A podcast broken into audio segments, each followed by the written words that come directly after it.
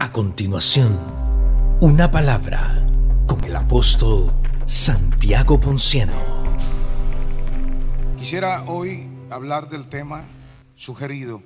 El tema sugerido es el amor. El amor. El amor, gloria a Dios. El amor. Yo quiero leer en Primera de Juan, en el capítulo 4, versículo 7. Tomen sus Biblias por si las necesitamos para que la vayamos chequeando. Hagan como, como los estudiosos de la palabra, ¿no? Que la tienen en la mano, van estudiándola, le pasan rayitas, usan un bolígrafo, un lapicero, juegan con ella. Haga eso con la santa palabra del Señor. Porque quisiera que este tema que vamos a tocar sea provechoso en esta noche. Lo primero que quiero dejar claro es que eh, Dios es amor. No tenemos discusión en eso, ¿verdad? O sea, Dios es amor. Cuando dice que Dios es amor, está hablando de su esencia. Está hablando de sí mismo. Yo no sé, pero ustedes pueden buscar algo que escribió Albert Einstein sobre el amor. Él dice que, que el amor, o sea, lo único, la única posibilidad que tiene la humanidad es el amor. El amor es grande, el amor es inmenso, amor. Pero es que el amor es Dios. Entonces, me parece que no estoy diciendo una cosa nueva, pero sí una cosa buena, que Dios es amor. Entonces, si la esencia de Dios es amor, amor, amar, entonces, ¿cuál es la esencia mía? O sea, ¿cuál debe ser mi esencia? ¿Ah? Amar. ¿Cuántos de ustedes aman? Amar. Argentina, ¿qué sería amar? Como tú tienes un otro, otro, sí, ahí regalo, ayúdala. Amar, ¿qué es eso de amar? ¿Cómo tú ves eso de amar?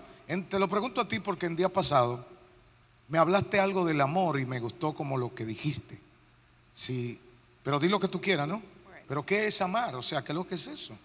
Para mí el amor es entregarse a mí es una expresión de uno mismo en todo lo que hace y que todo lo que, como Dios es amor y uno es parte de lo que es Dios, Él es la esencia del amor y nosotros por tanto hemos recibido de Él el amor porque no tenemos ninguno.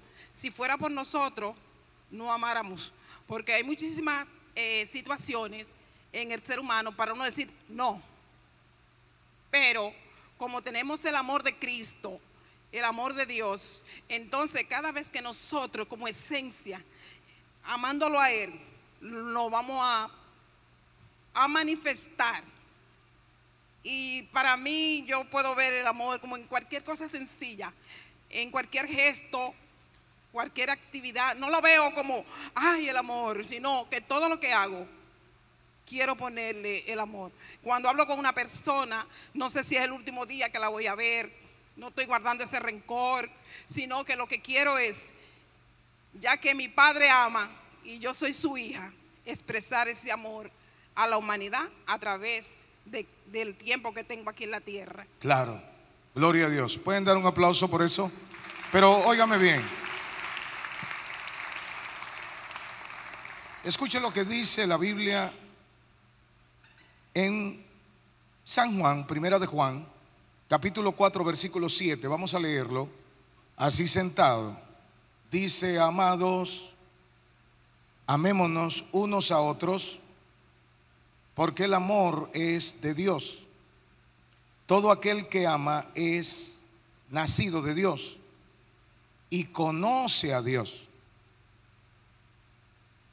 El que no ama no ha conocido a Dios, porque Dios es amor. En esto se mostró el amor de Dios para con nosotros, en que Dios envió a su Hijo unigénito al mundo para que vivamos por Él. En esto consiste el amor. No en que nosotros hayamos amado a Dios, sino en que Él nos amó a nosotros y envió a su Hijo en propiciación por nuestros pecados. Amados, si Dios nos ha amado así, debemos también nosotros amarnos unos a otros. El 12 dice algo que hay que tomarlo en cuenta. Dice, nadie ha visto jamás a Dios. ¿Alguno de ustedes ha visto a Dios? Aquí dice que nadie lo ha visto jamás. Pero hay hermanos que tienen tantas visiones.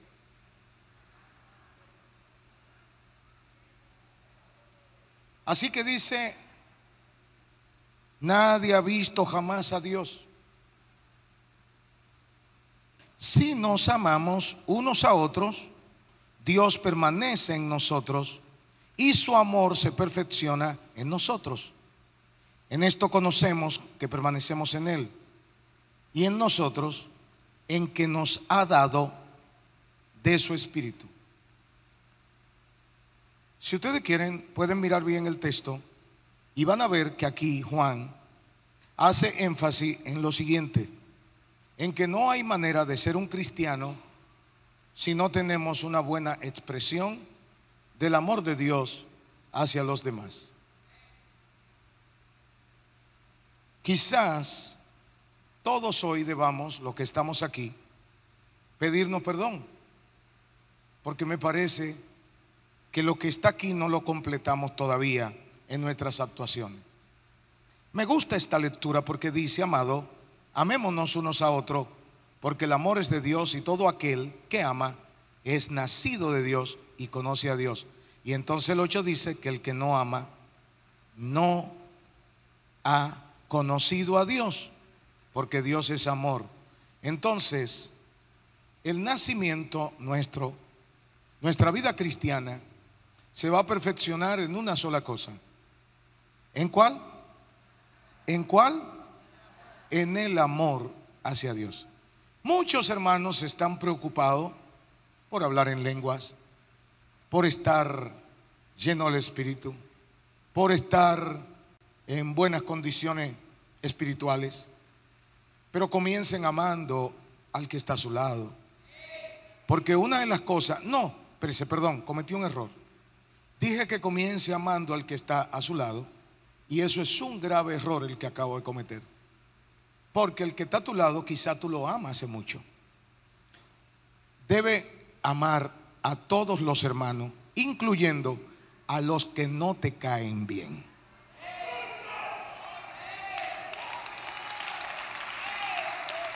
Cuando yo digo amar a los que no le caen a uno bien, lo que estoy diciendo es que no hay manera aquí de que un hermano no sea merecedor de mi amor porque mi amor no es mío.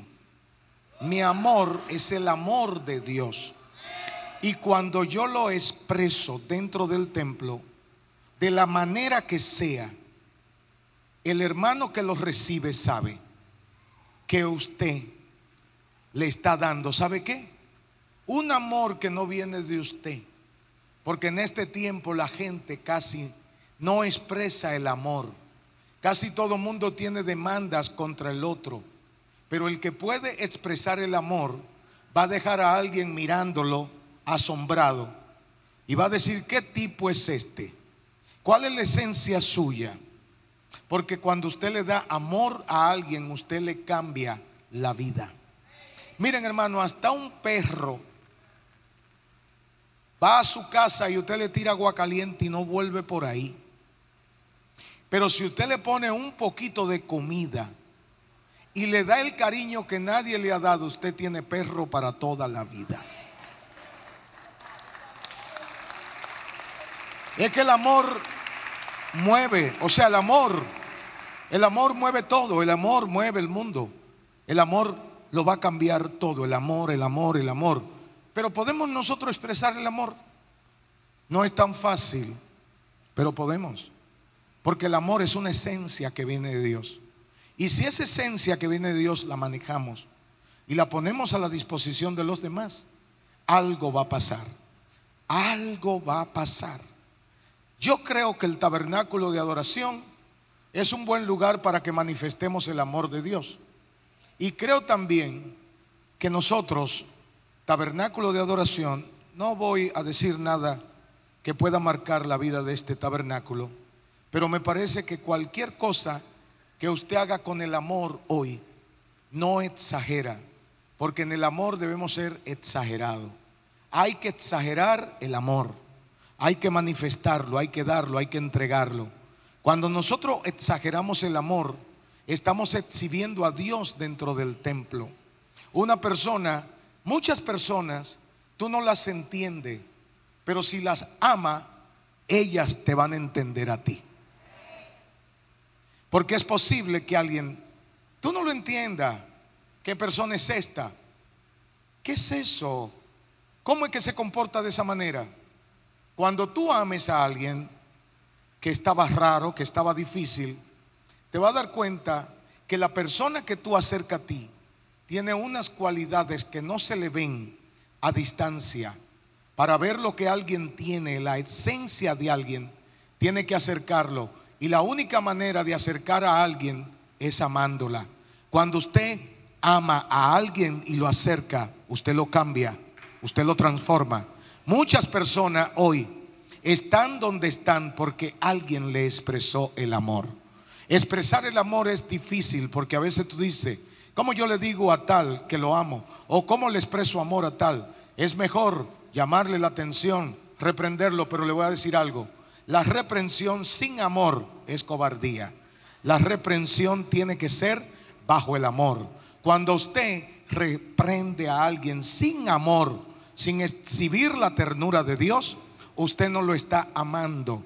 Usted lo que está haciendo es destruyendo un corazón que pudo amar a Dios por siempre. No sé si me están entendiendo en lo que le estoy diciendo. Yo estuve escuchando una conferencia del pastor Guillermo Maldonado donde él hablaba de que no no reprendas nunca a alguien si no tienes la dosis de amor, de amor, perdón, en la reprensión que tú estás dando. La reprensión debe estar cargada de amor, porque hasta un hijo usted puede darle una nalgada, puede darle hasta un correacito o puede darle con una varita, pero debe explicarle las razones de amor que te mueven a hacer eso. Si no lo hace con amor, entonces no está corrigiendo, está dañando un corazón. El amor debemos tomarlo como lo mejor. Yo estaba en día pasado haciendo unas investigaciones y vi que uno de los lugares donde más gente son heridas es en los templos. Mire usted qué cosa. Donde la gente es muy marcada es en los templos. Mire por qué. Porque una persona que llega a la iglesia, cualquier iglesia, va buscando qué? Amor comprensión. Y él entiende que ahí lo van a tratar con amor y con comprensión. Pero cuando se encuentra con alguien que se la pone en China, que le hace ver lo, lo fatidioso que es su vida, que no vale la pena, entonces esa persona sí que sale herida, porque entiende que ya el último lugar que le quedaba era la casa de Dios. Y en la casa de Dios fue donde recibió las principales humillaciones. ¿Ustedes comprenden eso? Entonces, aquí en esta casa, ¿podemos traer el amor? ¿Ustedes creen que podemos traer el amor a esta casa? Bueno, pues le voy a decir algo. Si ustedes lo van a traer, están diciendo que no estaba. Y si, y si no estaba, entonces Dios es amor. Quiere decir que si Él está aquí, el amor está aquí, entonces Dios está en este lugar. Si aquí está Dios, tiene que estar su amor. Y si usted no puede manifestarlo, no diga que lo tiene. No sé si me están entendiendo, pero el amor de Dios, el amor de Dios debe ser una dosis, una cuota ese amor poderoso de Dios. Y nosotros debemos hacer el esfuerzo por darlo. Pero, y yo puedo dar amor, yo puedo manifestar amor a los demás. Trate de hacerlo. Trate de hacerlo. de comprensión, comprenda a alguien, ayude a alguien. Miren hermano, hay personas que son torpes y cuando se acercan a ti, la expresión de su rostro, su manera de ser, es como para que tú entiendas que ahí tú no puedes depositar amor. Porque tú dices, wow, pero es que esta persona no merece nada. Y entonces, quizás, bueno, pues tú no quieras ni tenerlo al lado, no quieras manifestarle nada. Pero sabe una cosa, cuando nosotros vamos delante de Dios, peor que eso nos vemos. Cuando Dios te mira, te ve peor que el hermano más ridículo en asunto de amor de la iglesia. Hay personas que no merecen ninguna manifestación de amor. Eso pudo decir Dios de mí, pero no lo dijo. Él dijo que aunque yo no me lo merezca y lo aclara ahí dice, no fue que usted me amó a mí, Santiago, fue que yo lo amé a usted. No, pero yo no lo estoy entendiendo. Lo que, lo que va a hacer, mire, lo que va a hacer que yo cambie generalmente es cuando tú te sientes amado, eso va a cambiar. Y hay manifestaciones que tú tienes que tú crees que son amor. Tú crees que son amor. Tú crees que estás amando algo a alguien porque tú estás haciendo algo. Por ejemplo, yo puedo venir y regalarte comida y eso es una expresión de amor. Alguien puede decir es una expresión de amor, pero muchas veces no es una expresión de amor. Es una expresión de la necesidad que yo tengo de que sepan que yo soy una persona que puedo dar a los demás. Y cuando yo te doy y tú la tomas, tú crees que yo te estoy amando. Yo no te estoy amando, yo estoy satisfaciendo una necesidad que tengo de que tú entiendas que yo te amo. Pero no te amo porque el amor no tiene condiciones. El amor no da nada a cambio de nada. El amor es una esencia que cuando tú actúas, Tú no tienes que, tú no tienes que, tú no que practicarlo. El amor no se practica. O sea, tú no tienes que hacer práctica de amor. Eso sale de ti cuando Dios se está metiendo en ti. Porque si la esencia de Dios es amor, para Él amar no es un día a día. Él es amor. Él es eso.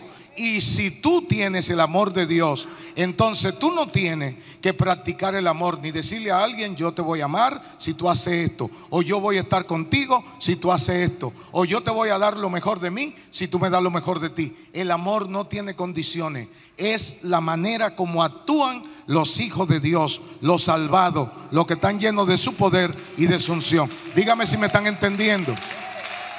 Dígame si me está entendiendo. Entonces, eso tiene que estar aquí en la iglesia. Yo creo que aquí en la iglesia si nosotros, cuando digo aquí en la iglesia, me estoy refiriendo a esta, pero cuando hablo en términos generales, hablo del cuerpo de Cristo. Todos tenemos que manifestar amor.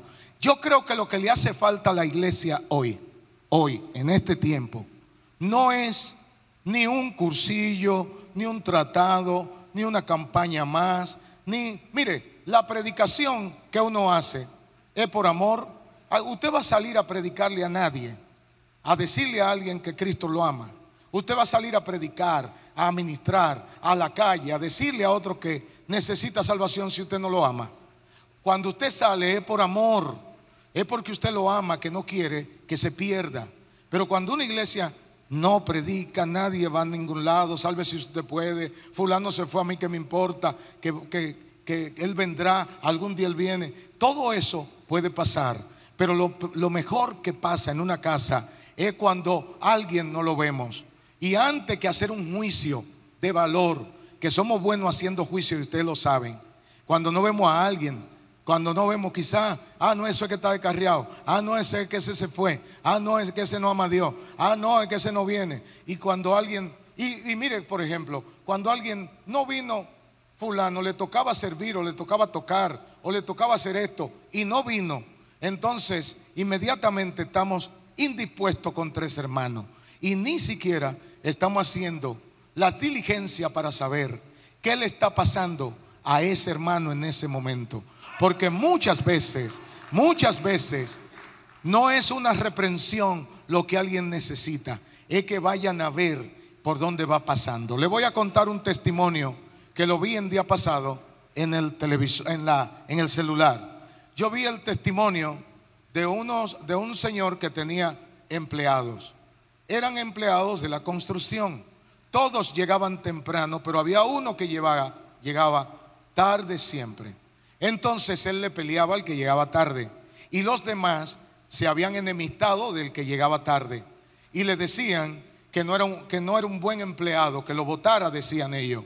Pero entonces él, el Señor, un día quiso saber por qué llegaba tarde este empleado. Y de momento, pasando por un lugar, lo vio y lo estaba mirando. Y vio que él tenía una hija que era minusválida. Y entonces él agarraba a su hijita y la llevaba en un cochecito con la rueda mala por calle mala a llevarla donde una señora. Pero antes de eso la bañaba, la vestía, le hacía desayuno, le preparaba y en eso el tiempo corría. Entonces agarraba a su niña y la llevaba donde alguien y la dejaba. Y cuando él iba a, a, tomar el bus, en muchas ocasiones se le iba. Y seguía corriendo, corriendo hasta llegar al trabajo. Llegaba tarde, pero era el que más se esforzaba en llegar. Cuando el jefe vio que él hacía eso, ese día fue a donde los empleados, lo abrazó y le pidió perdón. Y le dijo además, quiero que usted sea el jefe de todos los demás. Y le dijo además, lo que usted está haciendo con su hija, mi padre lo hizo conmigo. Esa es la situación. No lo puedes entender. Eso, el amor el amor es inexplicable, es una razón, es una esencia. Los humanos tenemos problemas para manifestarlo, pero cuando el, Señor va llenando nuestros corazones, vamos poniéndonos más dispuestos a darle amor a los demás. ¿Te imaginas una doctrina que dice, dice que tiene que amar al enemigo tuyo? Al enemigo. ¿Alguien tiene un enemigo aquí que pueda levantarme la mano? ¿Quién tiene enemigo aquí? Para yo poner un ejemplo con usted y su enemigo. ¿Alguien? ¿Alguien tiene un enemigo que pueda mostrármelo? ¿Tú tienes un enemigo aquí? Gloria a Dios. ¿Está aquí tu enemigo? Ah, qué pena. Pero alguien tiene un enemigo. Si alguien tiene un enemigo, la Biblia lo que le está diciendo es que antes de ir donde todos tus amigos, vaya y visite tu enemigo. Pero cuando vaya donde tu enemigo, no es para que le diga, y esta iglesia predica mucho de enemigo, no vayan ustedes a pensar que estamos hablando de enemistad uno con otro. Estamos hablando de cosas que te son contrarias, que te son adversas y que son enemigos. Y los enemigos nuestros son todos los hijos de Satanás, toda la sueste maligna, todos los espíritus del aire son nuestros enemigos. Pero la gente que está aquí dentro, aunque yo no me sepa su nombre, quiero decirle que lo amo. Y que cada hermano que está aquí, aunque no sepa tu nombre, también te ama y que estamos listos para dar todo lo que sea por ti. Y te pedimos perdón si te hicimos pasar algún momento inadecuado, molesto, porque no vino de Dios, vino de nuestra carne. Nuestra carne se expresó incorrectamente, porque lo que tiene que pasar aquí es que el amor doblegue tu manera de ser y que el amor te enseñe el camino que yo no te puedo enseñar por la fuerza. Dale el aplauso al Dios Todopoderoso. Hay un camino que Dios lo puede mostrar. Ahora le voy a decir esto, le voy a decir esto y ya casi me voy de aquí porque hablar de amor es una cosa demasiado grande. Oiga lo que le voy a decir a ustedes, oigan esto. Miren hermano, el amor es primero incondicional. ¿Qué significa incondicional, hermano? O sea, yo no te amo porque tú me amas. Tampoco te amo porque tú me das algo. Tampoco le amo porque usted es bueno.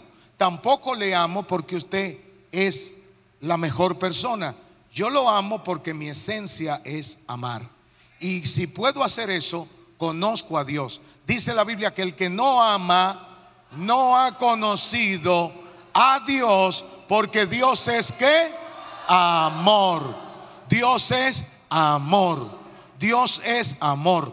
Después de esto, me imagino que muchos de ustedes deben ir a la casa y dibujar corazones atravesados por flecha. Porque no es, aunque no estoy hablando del amor ágape, del amor, perdón, eros, estoy hablando del amor ágape, pero usted debe dibujar corazones y decirle a cada hermano que usted vea hermano, te amo en el amor de Cristo. Pero no solo en el amor de Cristo, sino también en tu propio amor. Porque hay gente que dice que te ama en el amor de Cristo, dejándote como entender que la única manera como te ama es en ese amor. Tiene que amarlo de toda manera. Dale el aplauso. Si yo lo amo en el amor de Cristo.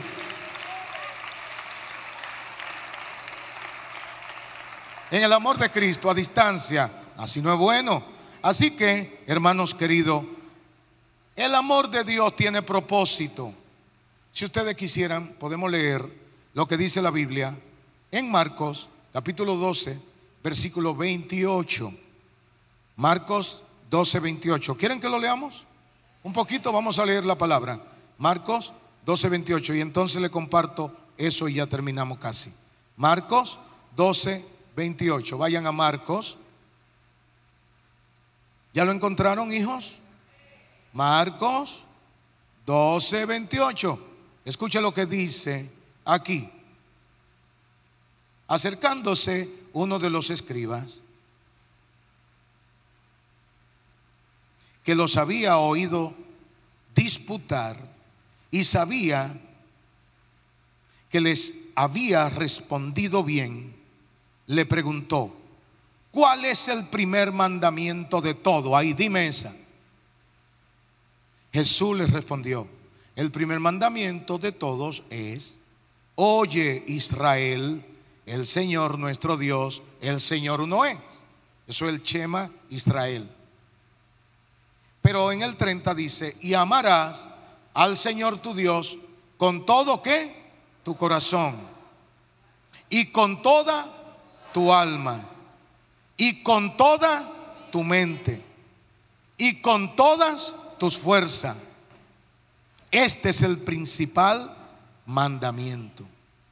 Y el segundo es semejante. Amarás a tu prójimo. ¿A quién?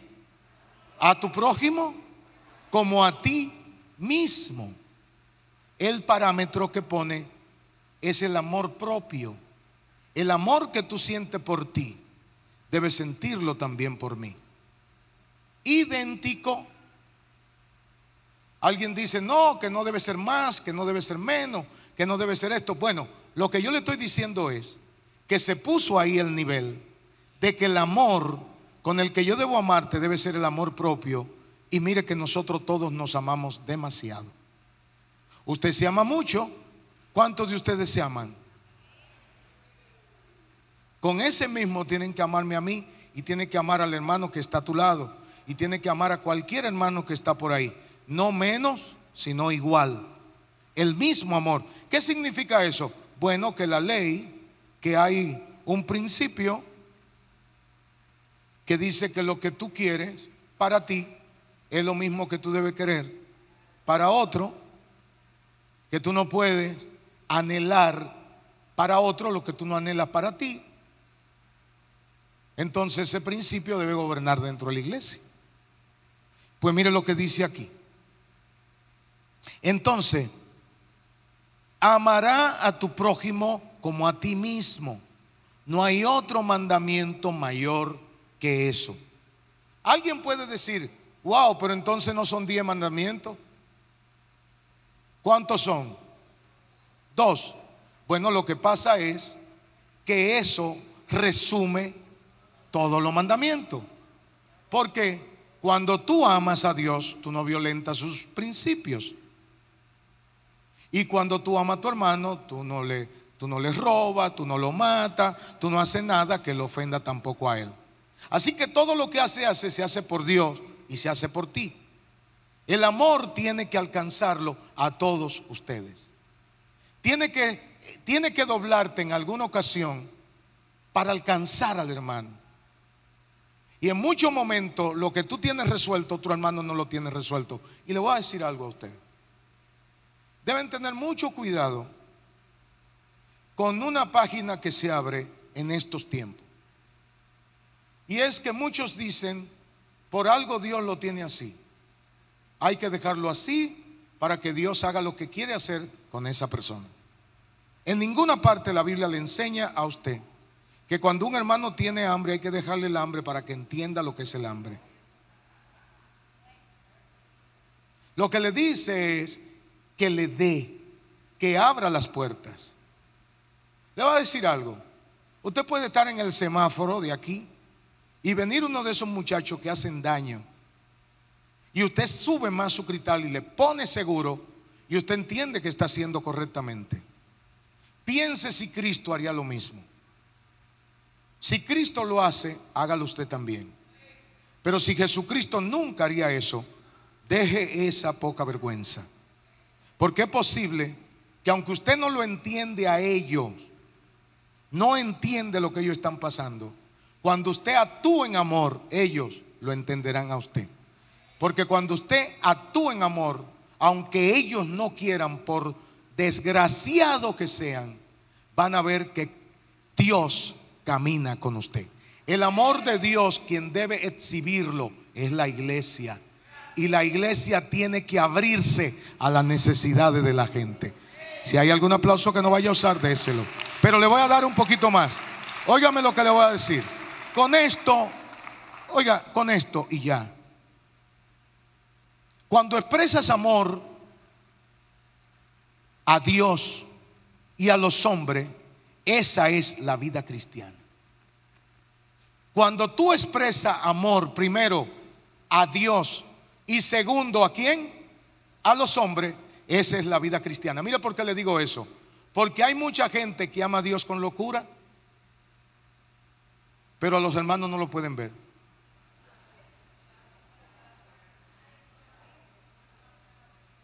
Dígame si estoy diciendo la verdad o si estoy exagerando. Quizá no sea tu caso, pero es el caso de la mayoría. Quizá la totalidad de hermanos tú no lo trates de la misma manera. Hay hermanos que para ti son especiales. Hay hermanos que merecen lo que tú tienes, pero hay otros que no merecen nada. Ese no es el amor de Dios. El amor de Dios es que todo el que está aquí, aunque a ti no te guste, aunque te moleste, aunque te parezca que no es lo correcto, merezcan todo lo que tú eres capaz de darle al que más te agrada. Si tú puedes apoyar a cualquier hermano sin mirarle la cara, entonces tu vida cristiana es la de arriba. Muchas personas actúan de manera incorrecta y se supone que tú tienes que manejarte a la hora de expresar el amor.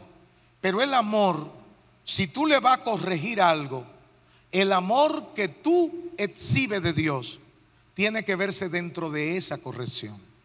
Si tú le dices a alguien, no te voy a dar de esto, pero le voy a dar a él, tiene que decirle la parte de Dios que le está impidiendo que él reciba parte igual. Porque es posible que en amor tú puedas decirle, te lo voy a entregar pero te lo voy a entregar con una condición.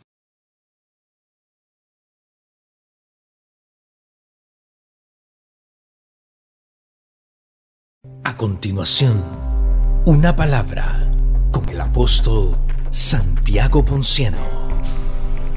El amor no es condicional, vuelvo y le digo, no es condicional. Pero entonces tú te acostumbras a dar con condición, a entregar con condición. Cuando viene a ver, entonces tu vida se está reglamentando. ¿Por qué? Por condiciones. Y tú crees que Dios cuando va a dar algo, lo da con condiciones. Cuando Dios decidió dar la salvación, se la dio a la gente que están en la high, a la gente que tienen apellido bueno, pero también se la dio a la gente que vive en el barrio.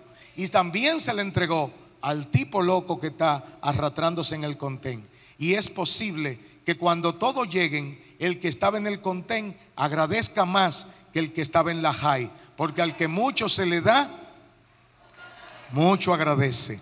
Bendito el nombre del Señor. ¿Pueden entender esa cuestión que le dije? Bueno, pues le voy a decir un poquito más. Oigan esto.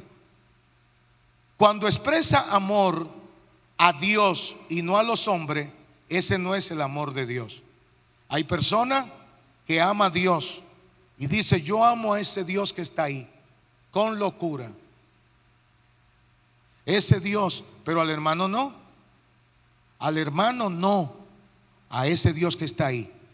Los tipos de amor son eros, filial y ágape. Eros, filial y ágape. El amor erótico es el que siente un hombre por una mujer cuando se enamora de ella. El amor filial es el que sentimos por nuestros familiares. El amor ágape es el amor que expresamos hacia Dios. Hay un amor cuarto que es el amor a la patria, no recuerdo el nombre, pero hay un amor que es el amor que siente un soldado que da la vida por su patria. Otra cosa, aquí nos preparamos para ir al cielo. Estamos preparándonos para ir al cielo. Pero la base de nuestra vida será el amor. Aquí nos estamos preparando para llegar a la gloria. Dios pasará muchas personas por delante de nosotros que nosotros no sabemos que Dios la puso para poner una prueba a nuestra vida. Pero también para nosotros ser probados por ella. Muchas personas que actúan fuerte delante tuyo y hasta tú entiendes que te están haciendo daño, Dios te está probando con ella. Él quiere ver lo que hay dentro tuyo. Pero también cuando tú tienes una persona que necesita una manifestación de amor delante tuyo, Dios puede estarte probando con esa persona. Si Jesús viniera hoy y llega vestido de pordiosero y va a la casa tuya el día de la Navidad, ¿tú le abres la puerta?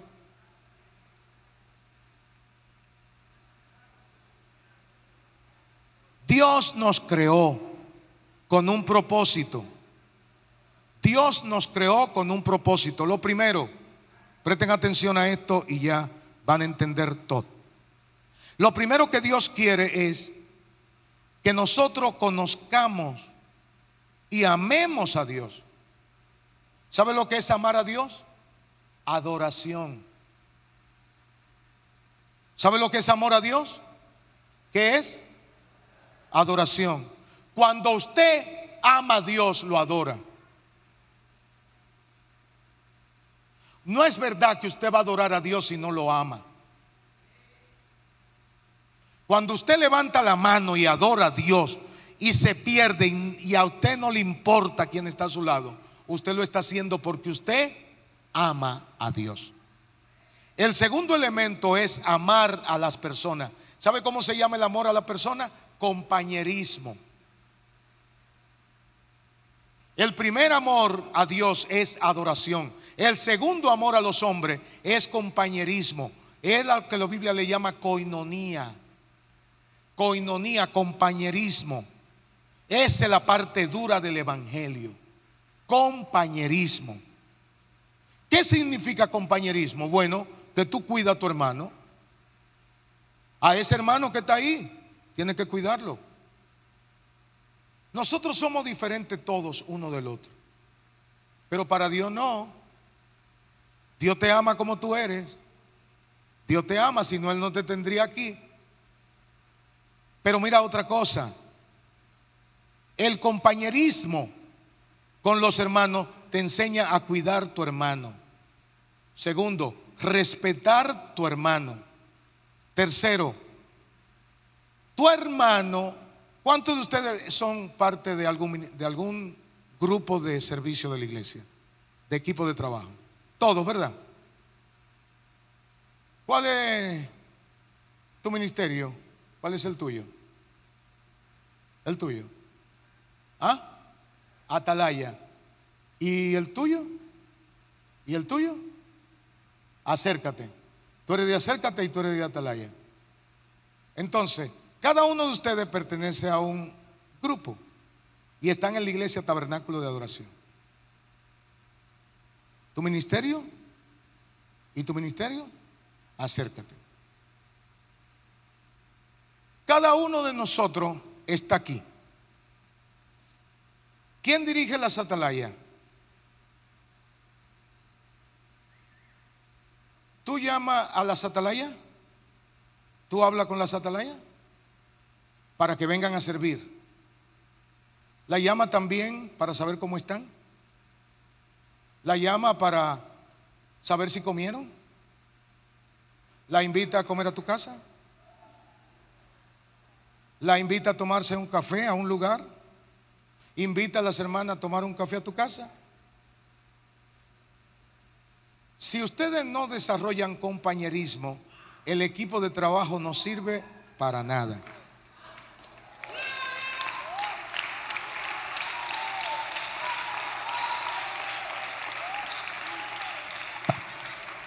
¿Tú entendiste, papá? No sé si tú entiendes lo que estoy. Tú lo entendiste muy bien. Yo lo que le estoy diciendo es que aquí no estamos haciendo equipo de trabajo para que usted se la luzca ofendiendo a la gente, llamándolo como que usted tiene empleado, como que usted le paga cuarto, como que usted lo contrató, como que usted es el mejor, como que usted deje su allante. Su hermano es tan importante como usted. Y muchos de ustedes tienen en su lista gente que son profesionales, que trabajan en bancos, que trabajan en organismos, que trabajan en, muchos lugares y están trabajando, trabajando, trabajando, dando el ciento por el ciento. Y cuando usted lo llama, vienen corriendo a servir aquí. Usted debe por lo menos tratarlo con amor, con cariño por el esfuerzo que está haciendo. Primero, porque usted no es su jefe, usted no le paga un chele, todo lo que Él está haciendo es por el mismo amor que lo está haciendo usted. Dígame si están entendiendo la cuestión esta. Si lo está entendiendo, anyway, porque mire, si logramos hacer eso, si logramos hacer eso, vamos a tener verdaderos ministerios o verdaderos equipos de trabajo en la casa. Hay que dejar la cosa, hermano, de que alguien llegó tarde. Antes de saber por qué llegó tarde, no, no, déjalo que ni venga, que no se acerque, que no se pegue para acá. ¿Y qué amor es ese? ¿Qué amor del diablo es ese?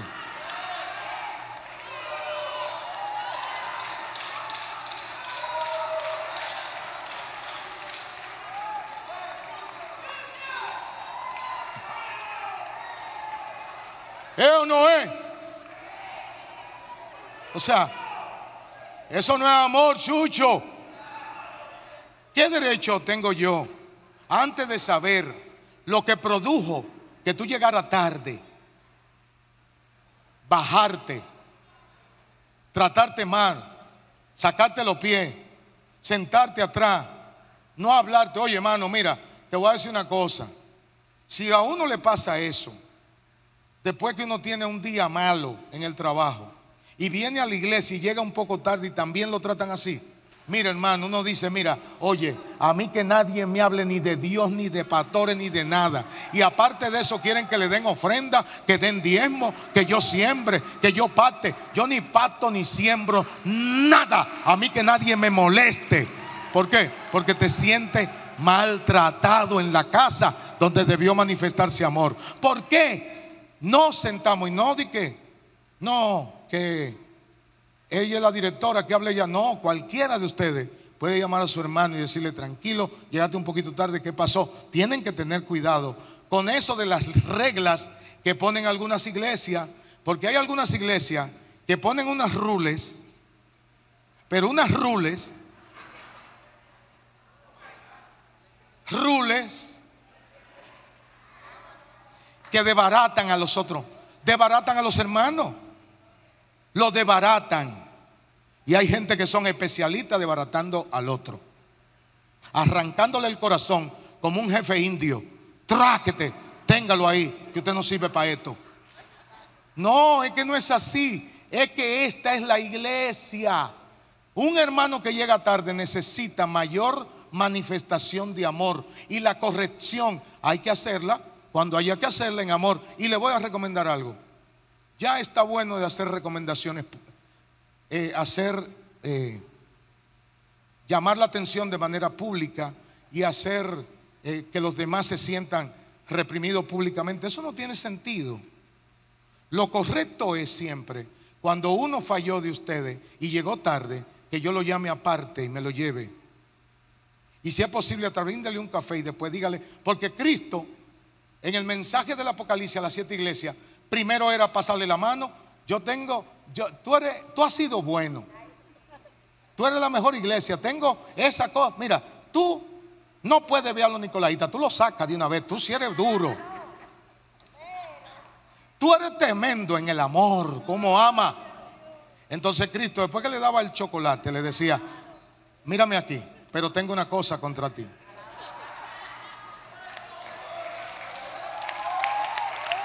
Yo, tú sabes, yo me he dado cuenta que la mayor cantidad de personas,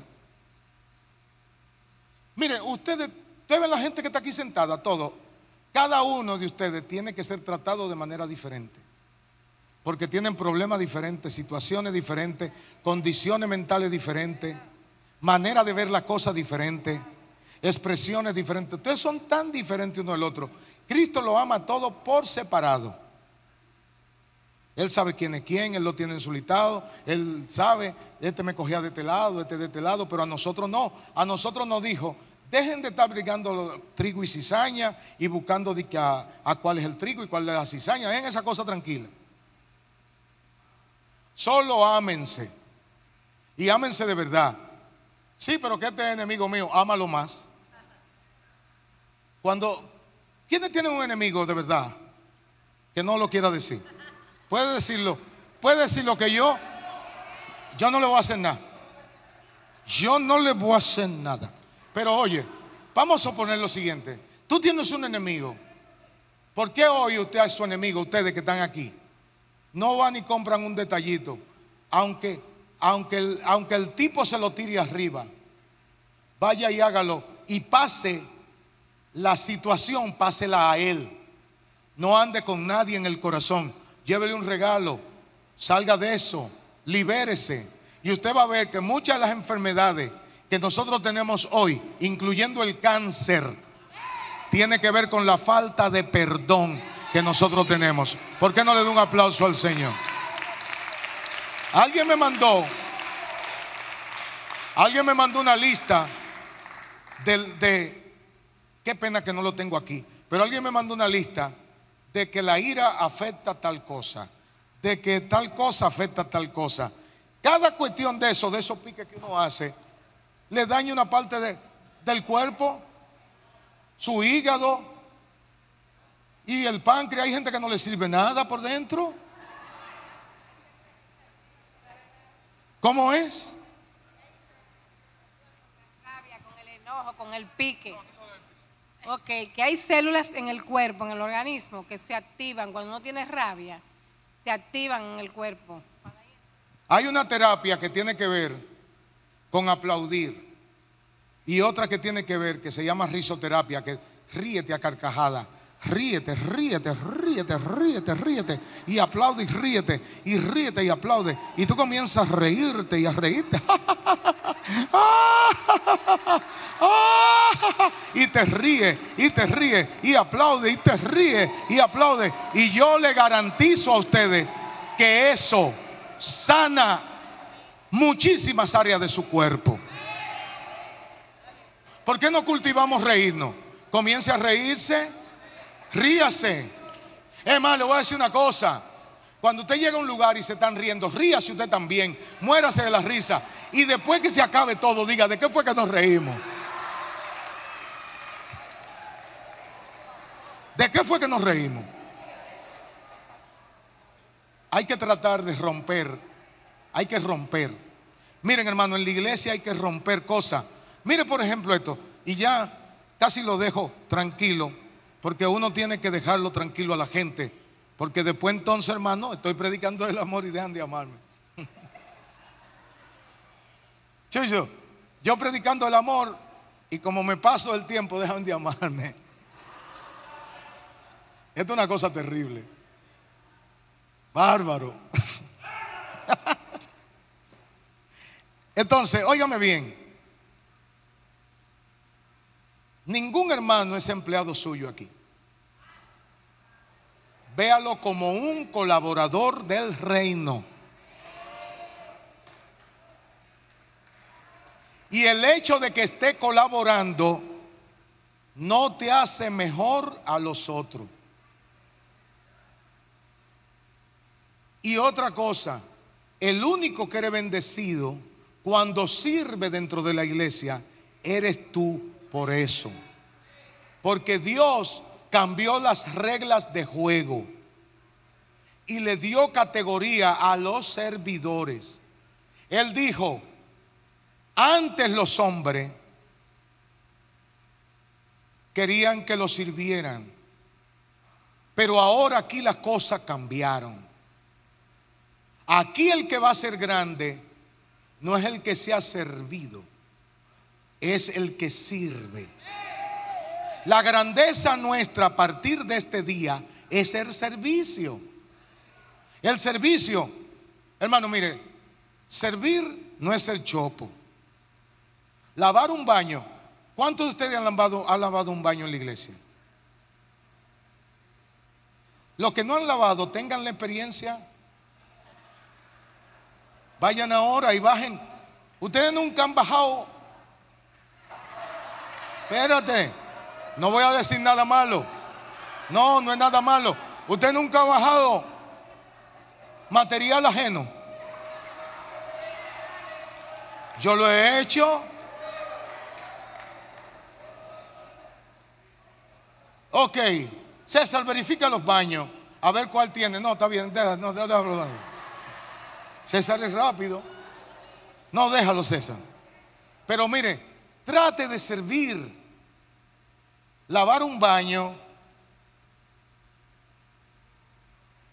Limpiar los zapatos de los zapatos del pastor. ¿Cuánto me ha limpiado los zapatos a mí? Levanten la mano. ¿Y dónde tú los limpiaste? Uno que estaba por ahí. Ay, pues yo sí te lo agradezco.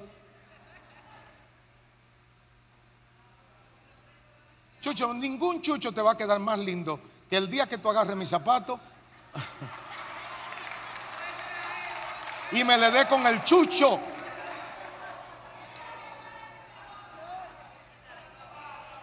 ¿Eh? ¿Cuánto le lavado el carro del pastor, por ejemplo? El carro mío, ¿cuánto lo han lavado? ¿Tú lo lavaste? ¿Y a dónde? Oh, tú tienes, tú tienes un Mercedes 2015 allá. Ese es el que tú estás lavando para ir a buscarlo.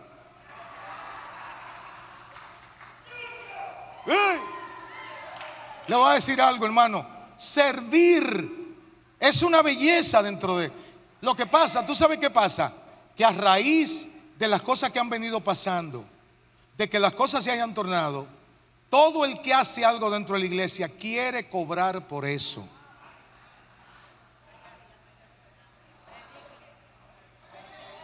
Lo que pasa es que antes las cosas se hacían por amor. Yo limpié la iglesia por amor, el otro hizo tal cosa por amor.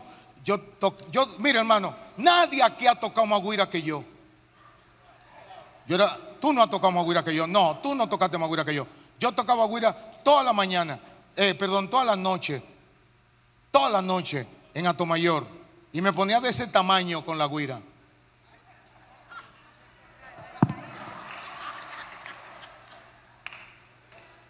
Y el que me la quitaba, me quedaba mirándolo así. Sin rabia, sin rabia. Hasta que veía que podía, pásamela. Pero yo nunca pensé que en algún momento los servicios del Señor iban a tener un costo. ¿Ustedes comprenden? Pero todo el que hace algo busca sacar algún provecho de lo que hace. Y la gloria de Dios se nos limita un poco, porque eso a veces llegamos al templo no porque el Espíritu Santo lo necesitamos, sino porque si no voy, el salario me van a llamar o no me lo van a pagar o no me lo van a dar. Y el día que toca pagar, estamos todos aquí. Gloria a Dios. Digo, yo no estoy diciendo nada que ofenda a nadie, porque cada quien sabe lo que está haciendo y por qué lo está haciendo y todos sabemos por la parte de la vida por la que vamos pasando.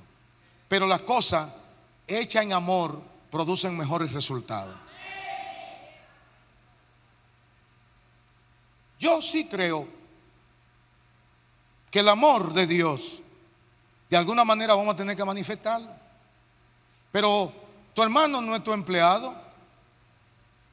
Y mira qué lindo ejemplo, el que pusimos, de reunirnos Tú sabes lo bonito que es una llamada a tu trabajo o a tu casa. Ring.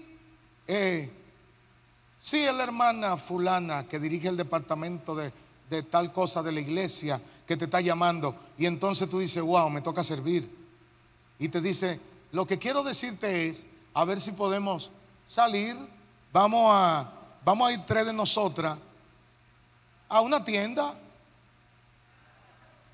Va ahora y se ve y se beben un café Santo Domingo y hablan de todo, hablan de todo. Háganse amigos. Si no nos hacemos amigos, vamos a pasarnos la vida. ¿Sabe cómo? Criticando la iglesia. Porque mire, muchos de los que están aquí dentro son críticos de la iglesia en la misma que adoran. Y así no sirve la cosa. No es amor que tú critiques la iglesia en la que te sienta adorar a Dios. Y si habla del pastor hermano, entonces que la cosa se pone dura. O si habla de la pastora, o si habla de los hijos, o si habla de qué sé yo quién, o si habla del director de tal cosa. Es posible que lo que tú digas es verdad, pero cuando te pones a criticar, tú te estás sumando, ¿sabe qué? A la lengua de los hijos del diablo que están afuera. Así que no meta cosa en tu cabeza que no debe meter. Si esa parte se entiende, entiéndanla de por vida, pero no tiene sentido que critiquen su propia casa.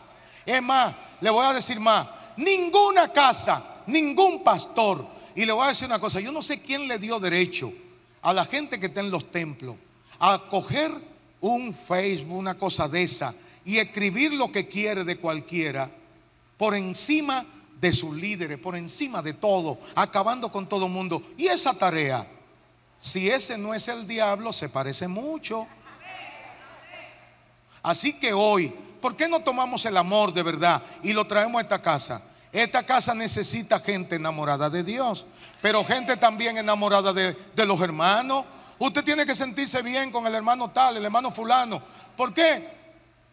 Mira a ver cualquier hermano. Yo le voy a decir a usted de ahorita, Salude, ¿tú sabes cuál va a ser la administración de hoy? Salude 50 hermanos. Salúdelo hasta que le dé raquiña. Hasta que sienta que la mano le duele. Salúdelo y ámelo para que ustedes vean cómo la gloria de Dios va a caer aquí en el próximo culto. Aquí muchas veces la gloria no cae porque estamos bloqueados, bloqueados. Una persona, dos personas, tres personas bloqueadas dentro de un culto lo tumban entero. Usted me dice si no es así, porque si no es, si no es así,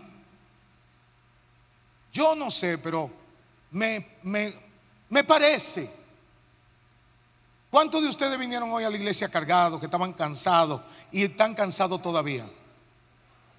Pero nadie tiene que saberlo. Usted puede estar cansado, pero yo no tengo que saberlo.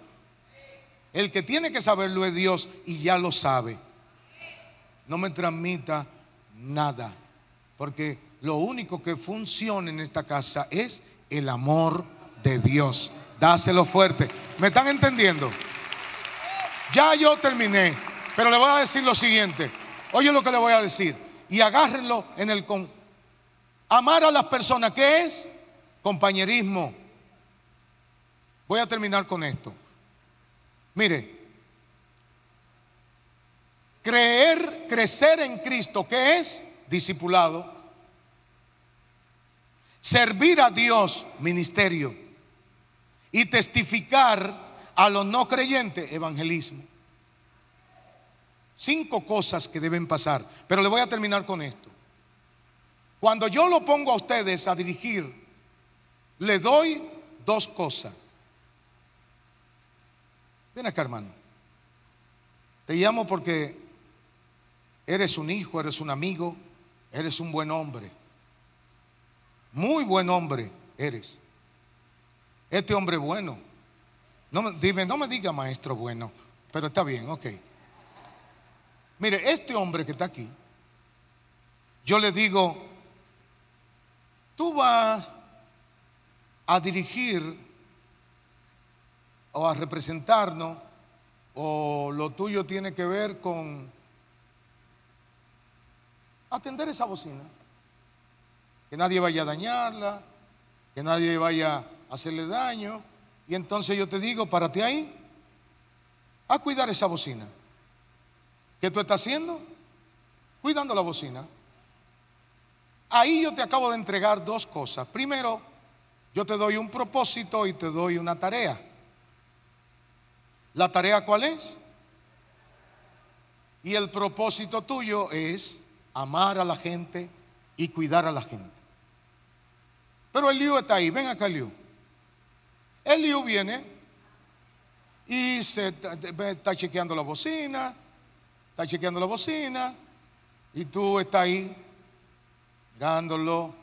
Él no le está haciendo daño, pero tú estás cuidando la bocina.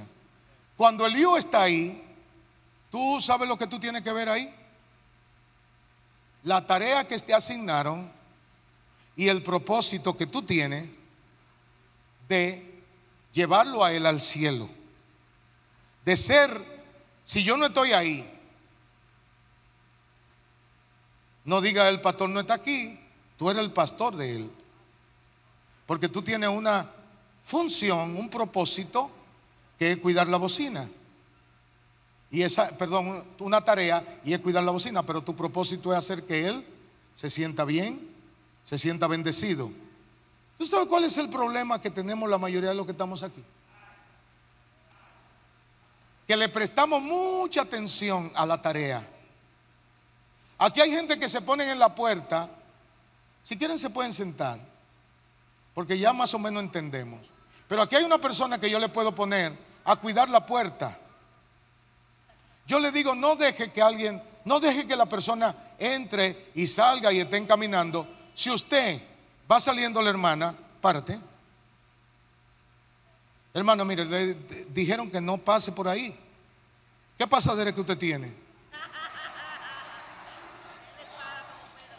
No, no, no, no, no, váyase, hermana. Eh, ¿Yo qué hice? Mi tarea la hice sí o no. Y el propósito. Le voy a preguntar una cosa, ¿qué es más importante? ¿El propósito o la tarea? Lo que pasa es que la mayoría de nosotros servimos por la tarea y nos olvidamos del propósito que tenemos para llevar la gente al reino de los cielos. Chucho, no te vayas. No te vayas, Chucho.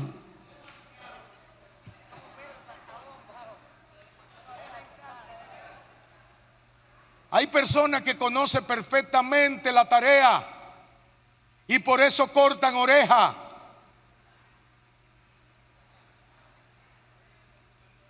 Pedro, no, no, toma. Y esto que se salvó, ¿tú sabes por qué él le cortó la oreja? Porque si él le tira así, le da ahí también. Lo que pasa es que él le tiró así, el tipo hizo así. Tuáquete. Él le tiró a la cabeza. Él creía que estaba cumpliendo con el propósito al desarrollar muy bien su tarea. Pero aquí hay personas que son verdaderos ujieres. Y siendo un verdadero ujier, está desarrollando tu tarea, pero te está olvidando de tu propósito.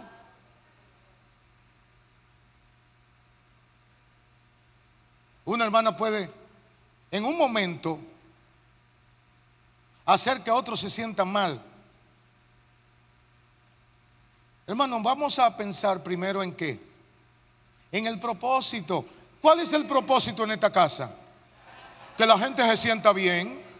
O sea, alguien llega al parqueo, quiere estacionarse y encuentra un hermano como si tuviera una piedra. ¿Qué quiere usted? ¿A dónde? No, no, no, no. No, no, no, para allá, para allá. No, no. Oye, hermano, eso no es el propósito de esta iglesia. Esa, tu tarea es parquear, está bien, y tú te entiendes que lo está haciendo bien porque estás maltratando a una persona. No. ¿Tú sabes qué es lo correcto? Hermana, eh, vamos a ver dónde le ponemos. Espérese un momentito, ¿le gustaría? Venga, venga, sígame. venga, venga detrás de mí, venga. Cuando uno ve a Estados Unidos, encuentra verdadera gente de Dios haciendo los trabajos de Dios. Y eso, yo no creo que tengamos que ir tan lejos para encontrar a alguien haciendo un trabajo para la gloria de Dios. Ese tercermundismo que tenemos aquí, que la, la otra cosa es, cuando llega el pastor, todo el mundo lo está parqueando. Estoy yo que le digo, hermano, pero ¿para dónde? Porque otro me dice, no, no, aquí. No, no, el pastor aquí. No, no, mire, venga, no, no.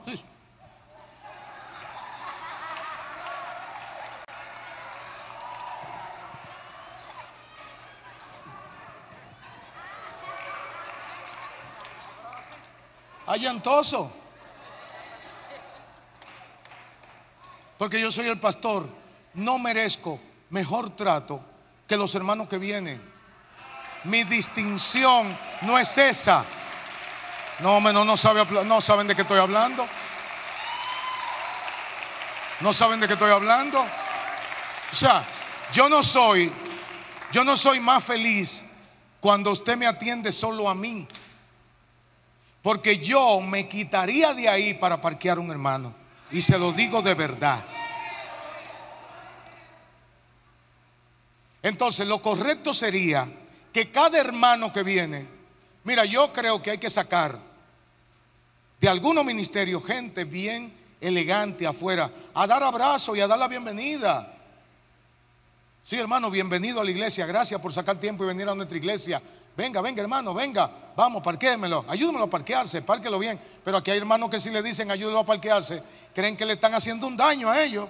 Vamos, usted no tiene que decirme a mí que, que lo parquee. Yo sé lo que tengo que hacer. Yo sé lo que tengo que hacer. A mí nadie tiene que darme órdenes. A mí no. Pero ¿y de dónde que vienen? El amor es amor y punto. No busca lo suyo. Pónganse de pie. Yo no estoy tratando. Yo lo que le estoy diciendo es, óigame esto, óigame esto, hermanos que están aquí todos, elegantes y buenos mozos.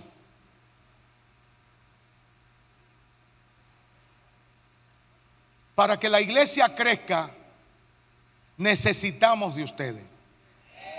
Pero no es de la tarea, es del propósito. Es que sí, el propósito es lo más especial que tenemos. Si aquí a la persona que han llegado a los parqueos, por ejemplo, se le habría tratado con distinción, todos estarían aquí hoy.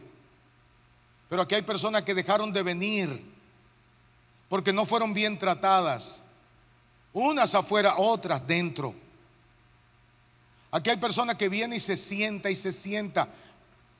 ¿Cuánto? La mayoría de muchas personas que están aquí. Tienen muchísimo tiempo en los ministerios. Eso significa que no están entrando gente nueva. Y si los nuevos que vienen no encuentran espacio, porque muchos de ustedes no le ceden el paso, no le abren, nunca vamos a tener una iglesia bendecida. Porque hasta nosotros, los que estamos en los ministerios, necesitamos ampliar el espectro de personas que están en nuestro derredor. Porque muchos, wow, ¿y cuándo es que me va a tocar a mí? ¿Y cuándo es? Yo lo que quiero es servir. Entonces, viene y me lo dice, y yo le digo, eso es lo que está buscando es chance. Déjalo dos años más. No, el amor de Dios no es así.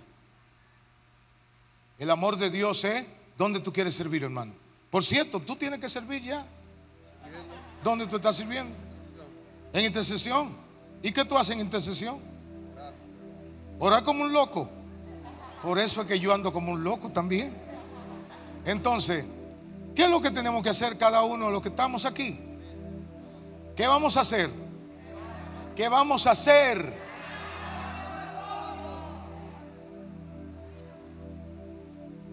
Músico. ¿Hay algún músico aquí? ¿Cuántos músicos hay? Lo más importante no es el piano. Lo más importante es que el piano adore a Dios. Si tu piano adora a Dios, la gloria de Dios va a estar contigo siempre. hay que hacer cosas que traigan la gloria de Dios a nuestras vidas. ¿Cuántos de ustedes alaban al Señor? ¿Cuántos lo bendice? Que Dios me lo bendiga a todos. Oiga lo que le voy a decir. Tienen que pasar tiempo juntos. En la visión CD7, lo que yo presumo cuando la planteo es que siete personas hagan coinonía, hagan compañerismo y hagan amistad, hagan vínculo. Y luego que sean 49, que vayan a comer, que vayan. Oye hermano, aquí en esta iglesia ir al cine no es pecado. O sea que aquí ustedes, un día que no haya culto, pueden ponerse de acuerdo y pueden ir a un cine y pueden ver una película. Y hablando de cine, pronto viene una película que le estoy haciendo yo. No, viene, tú la, yo le voy a hablar de eso más para adelante. Pero lo que le estoy diciendo es, ¿sabe qué? ¿Qué le estoy diciendo? Ámense. Ahora, en este momentito, busque siete u ocho personas y dele un abrazo, que no sean la misma. Vaya, búsquela y dele un abrazo. Búsquela. Marelo, apriételo. Búsquela. Vaya, busque, busque siete, busque siete. Búsquelo. Búsquelo, búsquelo, búsquelo.